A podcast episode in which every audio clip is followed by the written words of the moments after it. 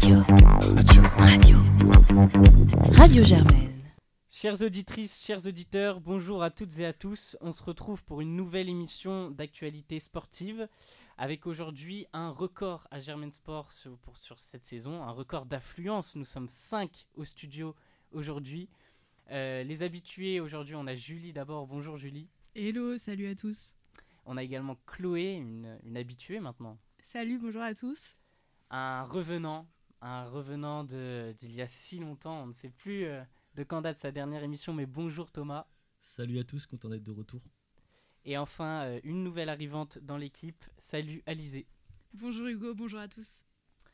Et aujourd'hui, on a un programme très chargé euh, sur euh, l'actualité sportive. On va d'abord commencer par parler de football, avec tout d'abord les, euh, un retour sur les performances européennes euh, des clubs français, et notamment en Ligue Europa, où on s'était laissé euh, lors de la dernière émission avec euh, beaucoup d'ambition, notamment pour euh, Rennes, Nantes et Monaco, qui sont tous les trois éliminés de la Ligue Europa. On va revenir un peu au cas par cas sur ces, sur ces éliminations. Thomas Ouais, bah tu disais beaucoup d'espoir Monaco qui avait gagné son match aller, ce qui laissait présager du bon, même si le score avait été serré, mais on sait qu'il n'y a plus la règle des buts à l'extérieur, donc, donc la victoire 3-2 était, euh, était bonne pour, euh, pour l'ASM. Mais euh, ouais, Rennes et Monaco qui ont cru jusqu'au bout, jusqu'au tir au but. C'est malheureux, on sait que la France a, la poisse en ce moment, euh, depuis cet été, avec les tirs au but. Enfin, ça date pas de cet été, mais, euh, mais voilà, les clubs français qui n'arrivent pas à passer cette, cette étape. Et Nantes, bah, de l'espoir bah, jusqu'au début du match, quoi. Et cette frappe de Di Maria.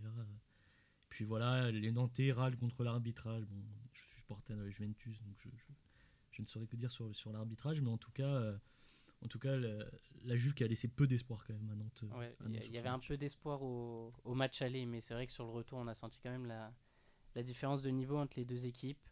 Euh, Rennes également éliminé au, au tir au but, euh, qui avait pas mal, on avait pas mal d'espoir sur cette équipe aussi, parce qu'en championnat, ça commençait, il commençait à lâcher un petit peu. Donc forcément, on s'attendait à ce qu'ils se reprennent un petit peu en Coupe d'Europe, ça n'a pas été le cas. À noter aussi en Ligue Europa la sortie du FC Barcelone face à Manchester United. C'était le gros choc de ces 16e de finale. Et, euh, et le Barça qui, qui peine à convaincre en Europe euh, encore une fois euh, cette saison, malgré des, belles performances en championnat. Ouais, bah c'est lié, lié beaucoup au contexte en championnat. On sait que Manchester United revient très très fort en première ligue. Euh, on, en, on en reparlera peut-être euh, juste Ouais. après, mais ils reviennent très fort en, en- en première ligue. Et donc, c'était, euh, ce match avait lieu au moment, à leur pic de forme, notamment au pic de forme de Rashford. Euh, et donc, la, la victoire est, est assez logique. Là où le, le Barça, je ne sais pas si c'est cette défaite qui, euh, qui amoindrit leur performance en championnat, mais euh, ça ralentit aussi en championnat pour le Barça. Donc, c'est. ça fait partie aussi de ce- ce- cet état de forme des deux équipes. Donc, en vrai, le, le score du match est assez logique et la qualification de Manchester United ne me choque pas tant que ça. Et donc pour les équipes euh, françaises, il ne reste que Nice qui jouera la Ligue Europa Conférence face au Sheriff Tiraspol. Euh, ce sera ce jeudi, donc au moment où vous écouterez cette émission, le match euh, aller sera passé.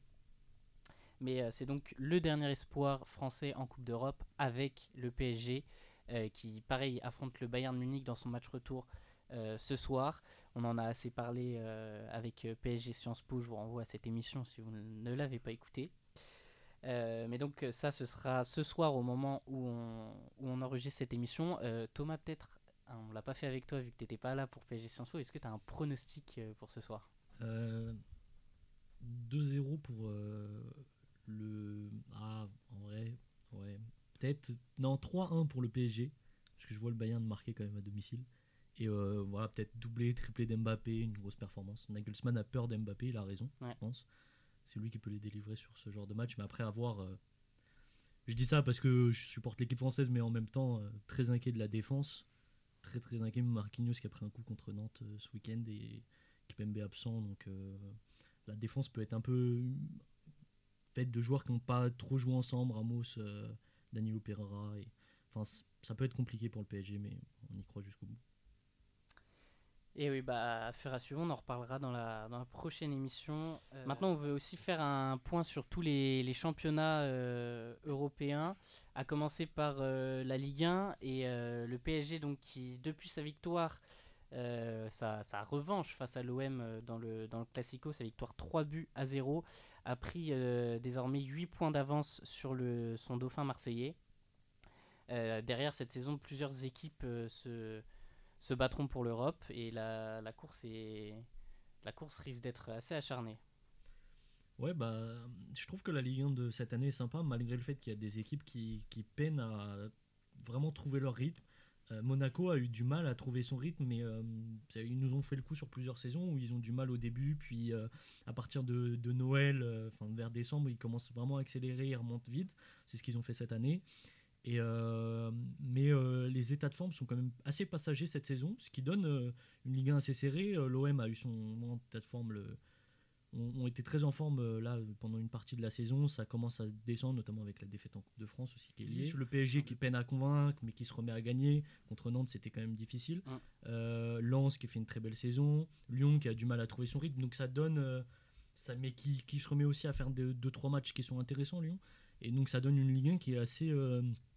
Assez homogène, même si le, PSG domine encore. Et je trouve que Lens, quand même, dans le jeu proposé, domine un peu le, la Ligue 1 avec le PSG, je trouve, même s'il y, a un écart entre les deux équipes, je persiste à croire qu'il y a un écart entre le PSG et Lens. Mais voilà, donc euh, assez intéressant à suivre cette Ligue 1 euh, cette saison. Bon, et un mot très rapide sur euh, la Ligue 2, parce que ça fait un moment que je ne l'ai pas fait. donc le, on a Le Havre qui est, qui est, assez loin devant et qui domine ce championnat. Cette année, on le rappelle, on n'aura que deux montées en, Ligue 1 et en revanche quatre descentes du coup en Ligue 2. Euh, mais du coup, on a, on a deux montées cette saison, uniquement deux places. Donc le Havre semble avoir quasiment conquis la sienne. Et euh, derrière, on a plusieurs équipes qui se battent pour, euh, pour cette deuxième place, à commencer évidemment par les Girondins de Bordeaux, qui, qui sont des concurrents sérieux pour cette, cette deuxième place, mais qui est suivi de très près par Sochaux avec un point de, retard. Et d'ailleurs, ce week-end, euh, gros choc entre les deux équipes qui peut-être sera décisif pour euh, cette euh, montée en Ligue 1. derrière suivent des équipes comme Metz qui sont pareilles, qui a deux points de cette deuxième place, et Bastia et Caen qui sont à l'affût également. mais c'est vrai que Le Havre a quand même largement dominé ce, championnat de, Ligue 2 et va probablement remporter le titre. on enchaîne ensuite sur la première ligue avec euh, voilà, on a pas mal de choses à dire, notamment avec Arsenal qui continue de surprendre euh, cette saison. Des scénarios de match assez hallucinants, comme euh, le dernier face à oh, Bournemouth. Arsenal au mental, vraiment une équipe. je pense que c'est ce qui les caractérise cette saison. S'ils vont la chercher, ça sera vraiment au mental. pas seulement parce que sur ce match face à Bournemouth, ils sont ils perdent 2-0. Euh, contre une équipe qui vraiment met le bus en défense. Hein. Quand vous regardez le match, il y a quasi 11 joueurs de Bournemouth dans, leur surface. Euh, mais euh, le jeu proposé est très bon. Je trouve que le jeu proposé par l'équipe d'Arteta est vraiment beau à voir et, efficace. Et c'est une équipe d'Arsenal qui joue bien et qui en plus fait preuve de mental, donc ils ont tout pour aller la chercher. Il y a City qui fait pression derrière avec 5 points de retard. Euh, mais euh, bon, Arsenal aurait pu s'assurer un peu de marge en, gagnant à City, mais ça n'a pas été le cas. Et donc euh, rien n'est joué, mais je les vois quand même aller jusqu'au bout parce qu'ils ont fait preuve d'une détermination quand même sur cette saison qui est, assez impressionnante. Ouais, c'est une équipe qui est aussi très équilibrée. parce que même quand, par exemple, en début de saison, on avait des individualités très fortes, je pense surtout à Haute-Garde, mais même quand il est un peu moins bon, on a un collectif qui le, qui, compense largement et qui, euh, qui montre une force de caractère assez impressionnante. Et puis euh, le, la capacité à aller chercher les ressources dans le collectif, c'est-à-dire qu'il y a quand même beaucoup de blessures. Euh, Gabriel Jesus est encore blessé. Euh, et là, par exemple, ils ont joué contre Bournemouth, où ils, bon, ils arrivent à arracher la victoire dans les dernières minutes, mais avec, avec Martinelli en pointe, Trossard qui a une blessure pendant le match, puis Eric Smith-Rowe qui qui le remplace, puis qui est lui-même remplacé par Nelson. Donc la capacité d'aller vraiment chercher des solutions loin dans l'effectif et tout le monde se donne. Et ça finit par euh, euh, permettre de renverser des matchs comme, euh, comme ce week-end. Derrière, on a Manchester City qui, qui suit à, la, deuxième place, qui est à 5 points derrière. Donc ça va être compliqué aussi pour eux d'aller chercher le titre, mais rien n'est impossible. Il faut compter sur une baisse de régime d'Arsenal. Mais bon, Manchester City, c'est une saison bon, ils sont, sont toujours engagés en, Ligue des Champions, donc à voir. Ouais, un mot un, juste un mot sur City, c'est que le, recrutement, je trouve personnellement, est, inquiétant cet, été parce que ils perdent quand même de la profondeur. Zichenko est un joueur qui pouvait jouer, Gabriel Jesus était un joueur qui était utilisé sur le côté droit par même gauche par, par Guardiola. Et ils perdent en profondeur, ils remplacent peu, ou en tout cas pas forcément dans les secteurs où j'imaginais qu'ils chercheraient. Euh, ok, ils recrutent Philippe, ils recrutent. Euh, quand même. pour remplacer Gabriel Jesus. Pour remplacer, pour remplacer Jesus, mais tu vois, ils perdent, euh, ils perdent Sterling aussi. Euh, y a, et là, dès qu'ils ont une baisse de régime d'un joueur à certains postes clés, ça devient embêtant. Kevin De Bruyne, là, bon, il, y a la blessure qui joue, mais il, a une grosse perte de régime et, et sa blessure, donc s'il y a des difficultés au milieu. Foden était dans une période un peu, un peu compliquée. Là, il s'en sort avec son but sur ce match contre Newcastle. Et donc voilà, il y a eu le problème Cancelo aussi. Enfin, Guardiola arrive toujours à trouver des solutions et c'est une équipe qui joue toujours bien au football. Mais je reste persuadé que cette saison, cet été, ils ont perdu en profondeur. Et je trouve que ça se ressent sur certains. Voilà, là où on disait à un moment l'année dernière, City a deux équipes, ils peuvent faire jouer une équipe en première ligue, une équipe en Ligue des Champions. C'est absolument plus vrai cette saison. Euh, rien que sur le niveau de performance des joueurs, donc euh, à voir. Et puis il y a des problèmes en interne. Enfin, on sait qu'il y a le débat tout autour d'Aland. Aland qui est critiqué, Aland qui veut partir, Alvarez qui est pas content de son temps de jeu malgré son excellente Coupe du Monde. Euh, voilà, le cas Bernardo Silva aussi qui était dans toutes les rumeurs de transfert. Enfin, c'est compliqué, donc voilà, c'est pas au point de certaines équipes, dont on parlera peut-être Liverpool et Chelsea, mais c'est parce qu'ils sont toujours deuxième, ils peuvent jouer le titre, ça c'est sûr, mais je trouve qu'il y a, je les vois pas aller jusqu'au bout parce qu'il y a ces difficultés en tout cas. Un mot euh, sur Manchester United euh, qui, depuis le départ de, Cristiano Ronaldo, s'est refait une santé et qui est remonté du coup à la, troisième place. Euh, on notera sur les, sur, les dernières, sur les derniers éléments une défaite marquante quand même face à, face à Liverpool le week-end dernier. 7 buts à 0. On l'avait pas vraiment vu venir, d'autant que les, les, les Reds de Liverpool étaient un peu plus en difficulté depuis depuis quelques matchs et là ils se sont complètement euh, sont complètement refaits face au face à Manchester United ça, leur permet de se relancer ouais ça les, leur permet de se relancer mais je pense que cette relance elle peut être soit prolongée soit de courte durée euh, par le match contre le Real de Madrid c'est à dire que si les, les, Reds proposent un beau match en tout cas et arrivent à, à réduire euh, l'écart au score sur les deux matchs à jouer la qualif jusque dans les dernières minutes même s'ils ne se qualifient pas euh, ça pourrait prolonger leur dynamique. S'ils se qualifient, c'est sûr que ça va la prolonger. Mais s'ils proposent un match comme le match aller, s'ils prennent une valise encore, s'ils prennent 4-1, euh, même enfin, 2-0, je pense que euh, ça peut mettre à terme à cette dynamique qui a été lancée sur un match parce qu'on sait qu'avant, tu l'as dit, il y avait des difficultés. Et puis voilà, ils n'arrivent pas à prendre des points sur les matchs qu'il faut. Contre United, c'est un match où il faut prendre des points, ils arrivent à les prendre. Mais par exemple, je pense au match contre Chelsea qui a eu lieu il y a quelques semaines, euh, fallait prendre les trois points, match nul, empêche les deux équipes de se relancer. Voilà, donc euh, on peut parler de Chelsea aussi qui a vraiment du mal malgré sa qualif contre Dortmund d'hier bah, en Ligue des Champions. C'était un très beau match euh, hier quand même assez, assez spectaculaire et pour le coup j'ai trouvé que Chelsea avait pas mal maîtrisé son, son match. C'est une équipe de Dortmund qui marque généralement beaucoup de buts cette saison où qui, passe rarement un match sans en, sans en marquer un. Là, le, le, clean sheet était vraiment remarquable. Et, euh, et, puis on a senti aussi des joueurs très en forme euh, côté Chelsea, ce qui évidemment détonne beaucoup avec leurs résultats en, en, première ligue, mais un parcours en Ligue des Champions pourrait complètement sauver leur, euh, leur saison. Et pour le coup, là, ils sont quand même passés en quart de finale. déjà, c'est non négligeable. Et oui, mais très clairement, mais après, à voir comment ça se concrétise en première ligue, c'est pas le même style de jeu que quand on, on joue en Ligue des Champions. Euh, ils ont peut-être ce manque d'intensité physique dans les recrues qu'ils ont faites, etc. Mais quand on met 500 millions sur un mercato euh, euh, hivernal, enfin, cumulant le mercato d'été et le mercato hivernal, il faut beaucoup de joueurs offensifs, beaucoup, beaucoup. Félix, Mudrik. Il, il, faut, il faut plus que ça. Tu peux pas faire autant de recrues sur le secteur offensif et marquer un seul but sur un mois entier de compétition. Ça devient compliqué.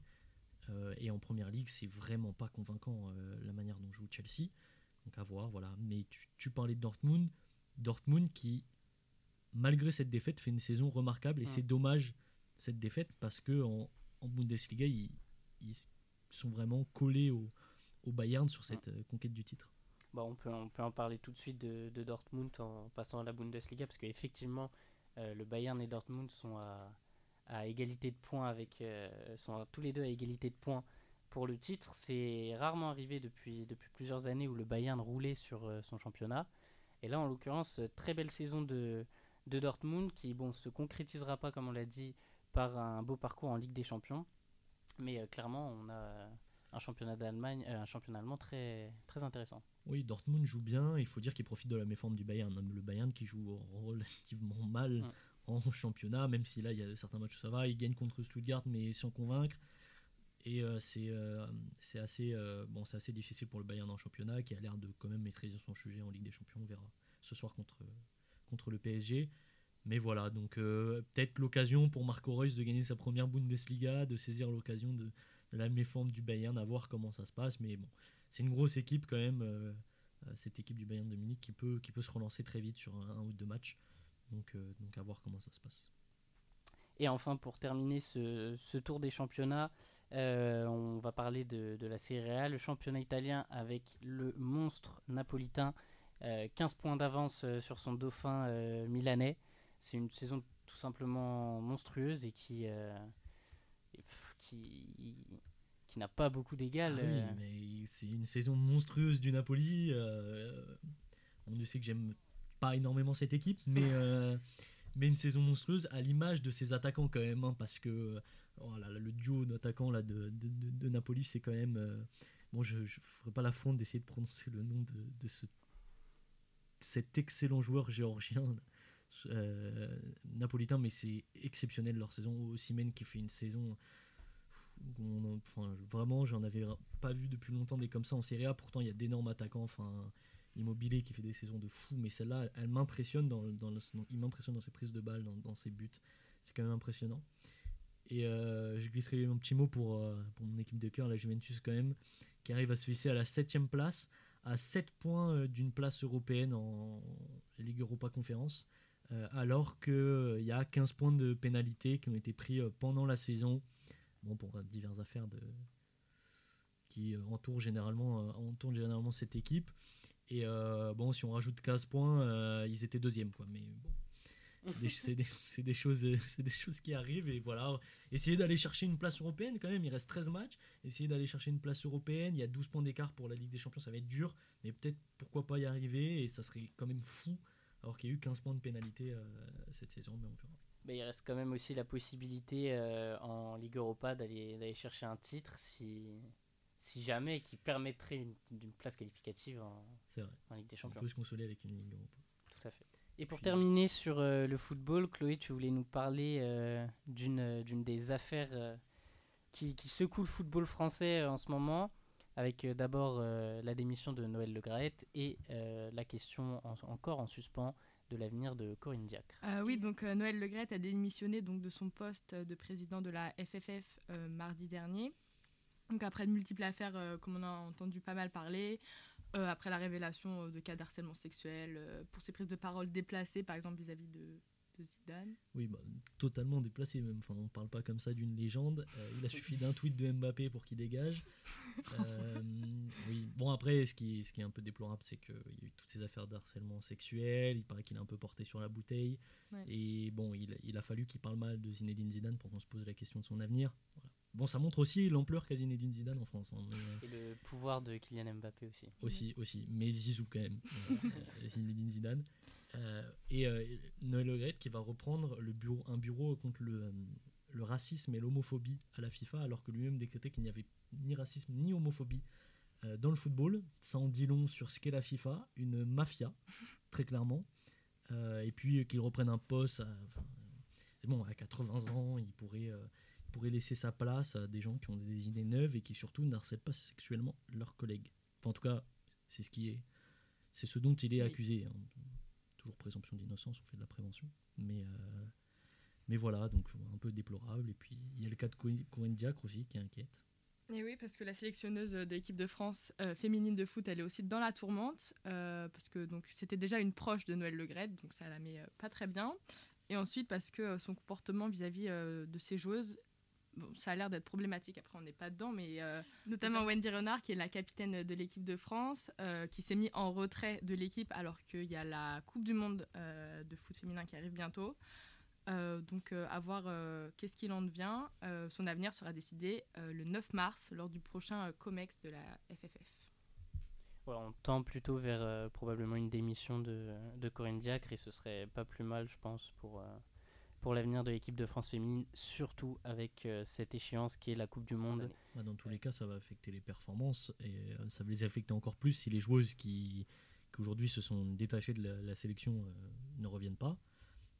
mais voilà, c'est un mouvement si, si ça s'avère être justifié, parce que je, pense que c'est justifié, sinon elle ne prendrait pas position comme ça avec avec des, des posts sur les réseaux sociaux aussi, aussi frappants. Mais voilà, euh, Corinne Diac qui dit que c'est, euh, je cite, une, opération de déstabilisation. Elle, tient à son poste, c'est pas étonnant, mais on verra ce qu'elle en est. Dans tous les cas, ça affectera les performances, je sais pas ce que vous en pensez. Bah ouais, mais déjà, dès qu'elle est arrivée, elle a enlevé le capitaine à Wendy Renard, donc euh, ça n'a ça a pas mis une bonne ambiance, je pense, dans l'équipe. Et en plus, elle a enlevé certaines joueuses, notamment Amandine Henry. Non, non mais ça fait pas. De toute façon, ça fait un, un certain temps qu'elle s'est pris la tête avec plusieurs joueuses qui déjà euh, il y en a une ou deux qui, qui refusaient de revenir en sélection nationale et puis euh, elle pose régulièrement des problèmes et des questionnements au sein, du foot féminin français. Donc bon, après, à voir comment ça évolue. On enchaîne sur euh, le rugby avec le tournoi Destination.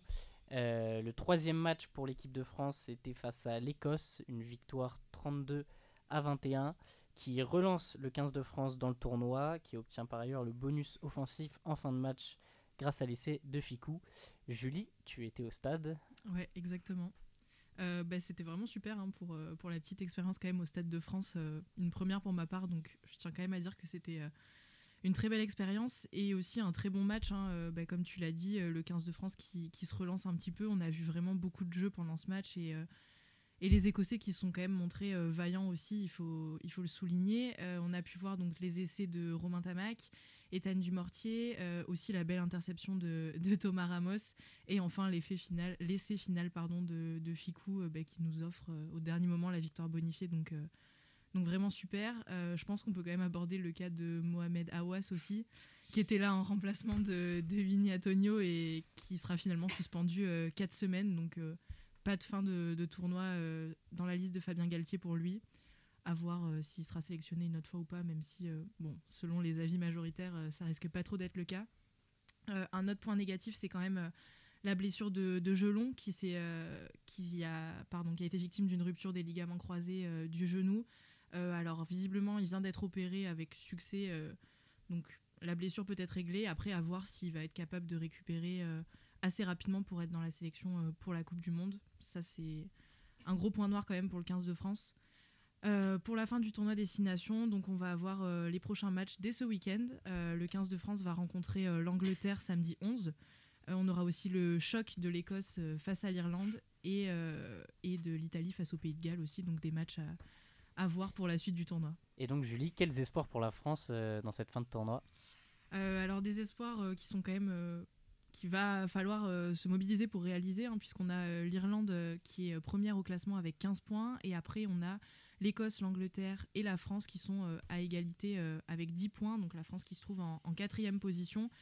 Euh, il va tout simplement falloir que le 15 de France gagne tous ses matchs à venir si, on veut l'espérer l'emporter sur ce tournoi destination. Après, derrière nous, sont les équipes d'Italie et de Pays de Galles dont on n'a pas trop à se soucier visiblement, mais voilà, va falloir bien se mobiliser sur la, fin du tournoi. Dimanche soir a eu lieu à la Défense Arena la 20e journée du top 14.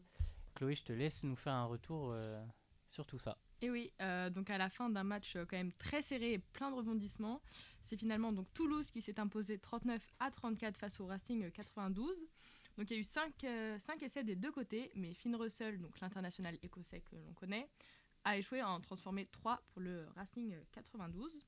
Et aussi, Julie, tu voulais nous parler que l'entraîneur de Toulouse donc, est un peu dans la tourmente en ce moment.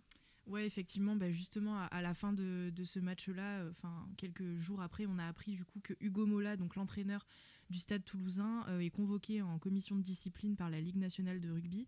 Donc il va, euh, il va être jugé entre guillemets le, 15 mars, 15 mars prochain, pardon, pour avoir tenu des, propos un petit peu virulents en bord de terrain lorsque certains de ses joueurs sont sortis. Donc bon, à voir s'il écope d'une sanction ou non. c'est quand même un entraîneur qui a un certain rôle dans, dans, le staff du stade, donc je pense que ça peut quand même peser un peu sur, sur l'équipe, mais bon, on attend la sanction. Mais on le connaît quand même assez virulent et enfin, il a l'habitude, on a l'habitude de le voir assez euh, franc avec ses joueurs. C'est un personnage, ouais. Il y a, y a, quand même euh, du caractère. Et après, pour refaire du coup un petit point sur, euh, sur le reste de la 20e journée de, de, top 14 sur les autres matchs, donc on a eu Perpignan qui a affronté l'Aviron Bayonnais, qui, donc Perpignan pardon, qui l'emporte 34 à 27. Ensuite, les champions d'Europe en titre, donc le Stade Rochelet, qui se sont déplacés dans le stade de la section paloise et qui l'emporte euh, assez serré 36 à 32. On a donc Pau euh, qui garde euh, sa 13e place et pour qui la, la, course au maintien dans le classement continue. Pour les autres matchs, du coup, Castres qui s'est opposé à l'équipe de Lyon qui l'emporte 27 à 22. On a eu également deux chocs quand même bien violents de Toulon face au Stade français Paris, donc Toulon qui l'emporte 37 à 9 et Montpellier qui a affronté l'ASM, donc l'équipe de Clermont, euh, le champion euh, du top 14, cette fois en titre, euh, qui l'emporte 34 à 6. Et enfin, dernier match un petit peu violent. Je sais, Hugo, tu, peux me regarder comme ça. Brief qui a perdu contre, contre l'UBB, donc contre Bordeaux, 7 à 28. Voilà, Brief qui est donc 14e au classement du top 14. Ça me fait mal de le dire, mais je pense sincèrement que les espoirs de maintien s'amoindrissent de jour en jour dans le classement du top 14. C'est comme ça. Quel dommage. pas sincère, je le sais.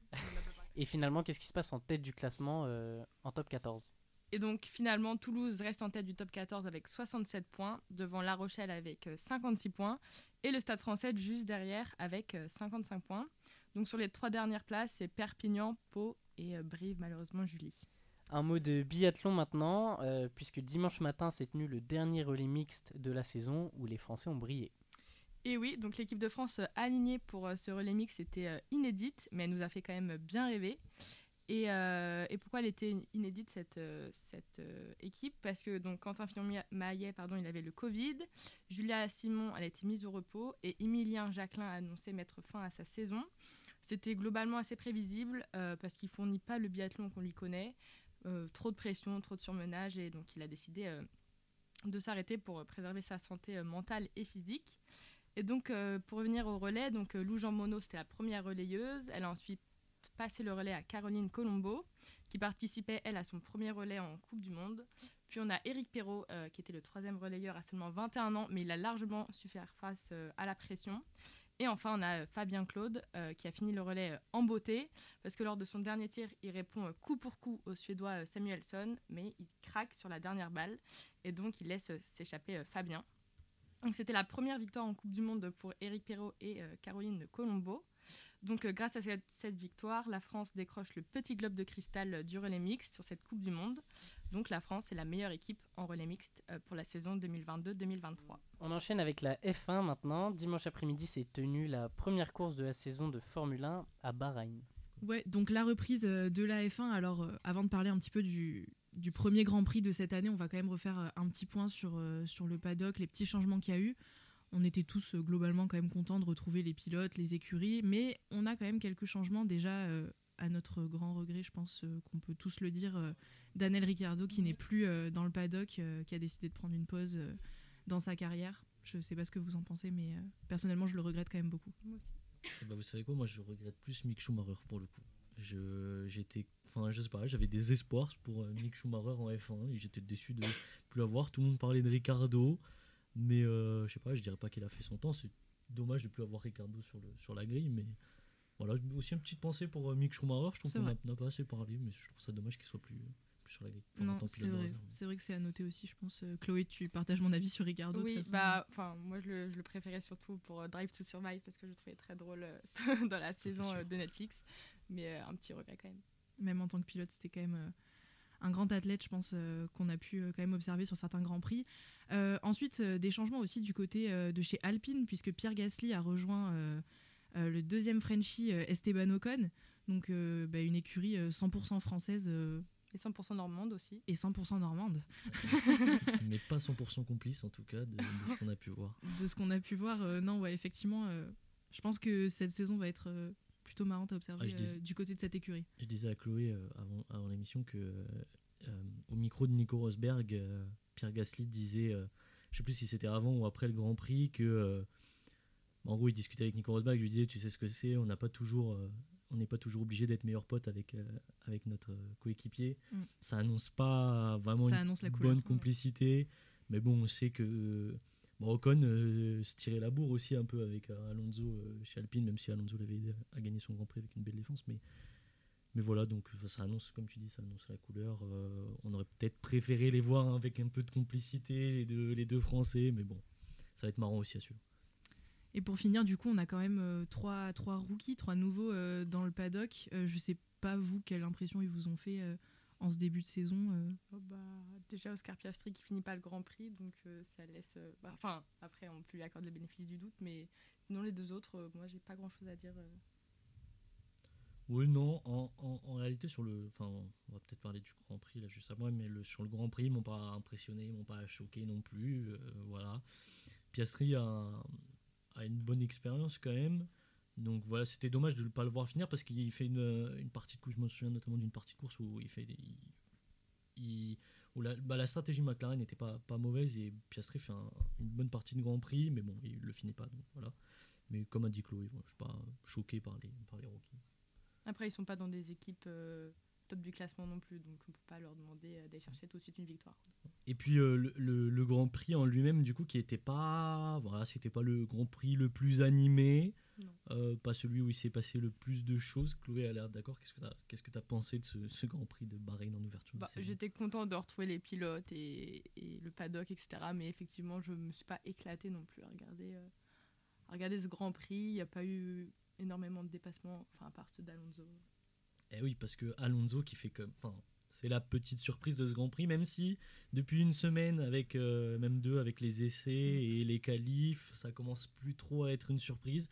On voit que Aston Martin peut peut-être aller chercher un, un podium Ouais. devant Mercedes qui fait euh, limite le même, la même entame de saison que, L'année que, l'année dernière. Euh, même si je m'attendais limite à pire sur Mercedes qui avait fait qui avait eu des parties une saison l'année dernière qui était parfois très difficile.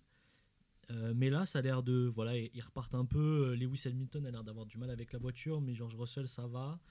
Donc Mercedes qui va avoir du mal à aller chercher Ferrari et Verstappen, qu'on soit, euh, Ferrari et Red Bull, qu'on soit clair. Mais euh, mais il y a Aston Martin qui Ouais. peut venir jouer les troubles faits, surtout si Ferrari, au grand dame de, de Chloé, continue un peu échec sur échec, comme à ce Grand Prix, puisque Charles Leclerc, pour changer, ne finit pas la course, en tout cas pas dans sa voiture.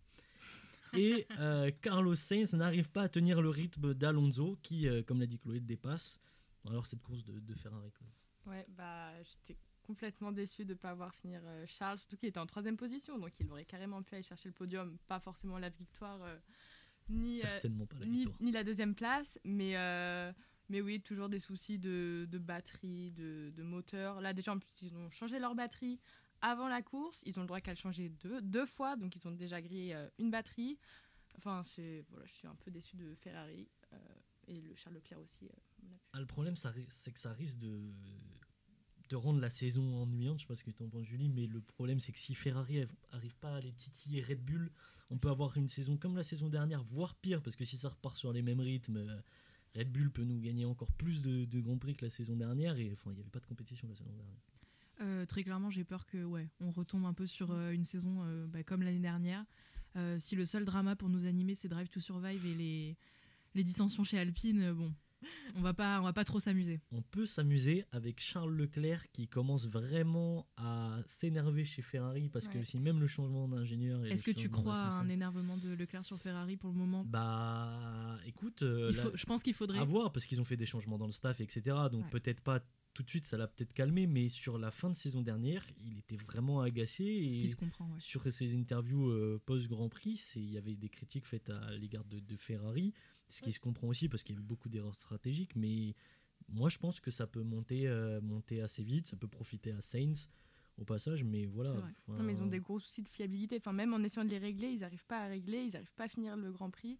Enfin, après, c'est le premier, donc on leur laisse le bénéfice du doute et on a hâte Ouais, de voir je ce que pense ça va donner. je pense qu'il faut qu'on voit déjà si les problèmes de stratégie sont réglés euh, Oui, ouais.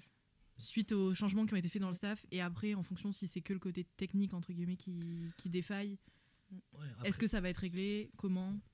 Après, est-ce qu'on peut compter sur euh, Aston Martin peut-être pour remettre. euh, Moi, je pense qu'ils vont aller gagner. Si ils continuent comme ça, ils vont aller gagner un Grand Prix cette saison. Je, je pense parce que Red Bull va avoir un problème à un moment, ça arrive toujours euh, Ouais. dans les saisons. Et puis on voit que sur les qualifs, Alonso a quand même bien tenu les Red Bull. Après les qualifs, c'est pas les Grands Prix. Euh, et en Grand Prix, on a vu que bah, voilà, Perez et, Verstappen qui, sont, qui occupent les deux premières places très largement.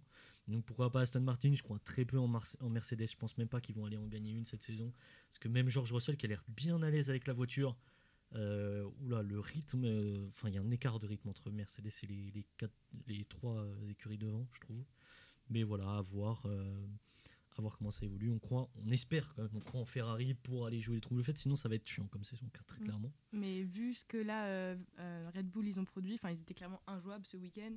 Euh, Verstappen, il mettait quasiment une seconde tous les deux tours euh, Mhm. à Leclerc. Enfin, clairement, ils ont un rythme de course impressionnant et ils peuvent rien faire. À rappeler qu'il y a une pénalité qui va s'appliquer à Red Bull sur euh, le développement de leur voiture. Euh, mais la voiture qui a actuellement n'a pas subi cette pénalité parce que, euh, enfin, notamment, c'est sur tout ce qui concerne le temps en soufflerie, etc. Euh, le développement de cette voiture n'en a pas souffert cette saison. Ça commence à partir de la saison prochaine. Bon, ça risque de commencer aussi pendant la saison. Donc peut-être que c'est une des dernières saisons où Red Bull va surnager sur, le, sur le championnat. Même si ça ne veut pas dire qu'ils vont être nuls les saisons prochaines. Mais voilà, bon. On espère en tout cas retrouver un peu de suspense en F1. Mais on peut retrouver de l'amusement avec les énervements chez Ferrari, mais aussi chez Alpine. Chloé, euh, qu'est-ce qui s'est passé ce week-end pour euh, les Français? Et oui, euh, donc on s'attendait euh, bien évidemment à avoir euh, Alpine en force avec nos deux Français. Et Ocon qui malheureusement ne finit pas le Grand Prix avec une succession de pénalités. Euh, Thomas, euh, qu'est-ce que tu peux nous dire de tout ça? Parce que Ah oui, mais. Elle est il dépassée. prend- Ah, ouais, je suis mais- dépassée. Enfin, c'est vraiment. Il prend une pénalité, il reprend une pénalité pour ne pas avoir respecté sa, péna- sa pénalité, puis il reprend une pénalité. Parce qu'ils respectent pas euh, la vitesse dans les stands. Ouais, je- oui, c'est ça. Mais Febro et Villeneuve se demandaient s'il y avait un record de pénalité en F1 et s'il allait être battu par Ocon. Bon, il finit pas le Grand Prix, ça se trouve s'il finit euh, ses records battus. Euh, mais bon, voilà, ça avait l'air de l'amuser de prendre des pénalités sur ce, sur ce Grand Prix. Euh, Mais quand même à noter que Gasly finit à la 9 place dans les points. C'est quand même pas mal. Malgré un départ 20 e sur la Oui, grille, lié notamment à une, enfin, des- une pénalité euh, pendant les, les qualifs où il avait dépassé la vitesse dans les stands aussi. Un problème euh, chez Alpine qu'il va falloir régler si on veut prétendre à des points. Mais voilà, pour l'instant, ça s'annonce mal euh, pour, pour les Français qu'on voyait avant le début de la saison, qu'on voyait peut-être à la place de d'Aston Martin, peut-être dans 4e, 5e. euh, Bah là, ils sont injouables. Enfin, euh, Aston Martin est injouable. ah oui, il a- là, il n'y a pas de euh, comparaison entre Alpine et Aston Martin. Enfin, il y a vraiment une différence. Mais bon, voilà. Et pour tous les, fans d'Alonso, on notera qu'il bénéficie de la voiture que Sébastien Vettel a aidé à perfectionner. Voilà, on rappelle. Euh, Est-ce que Vettel va donner une seconde carrière à Alonso? Peut-être, peut-être pas. On verra bien. En tout cas, la F1 nous réserve encore beaucoup de surprises. Rendez-vous dans deux semaines avec le Grand Prix d'Arabie Saoudite. Alizé, pour ta première à Germain Sport, tu voulais nous parler du semi-marathon de Paris, dont la 31e édition s'est tenue dimanche dernier. C'est ça, une édition qui a regroupé près de 43 000 participants, donc à la fois amateurs et professionnels, qui sont venus du coup affronter les mythiques 21 km 975. Euh, côté résultat, la course s'est conclue par un doublé kényan, donc sans trop de surprise. On note quand même deux nouveaux records dans chaque catégorie.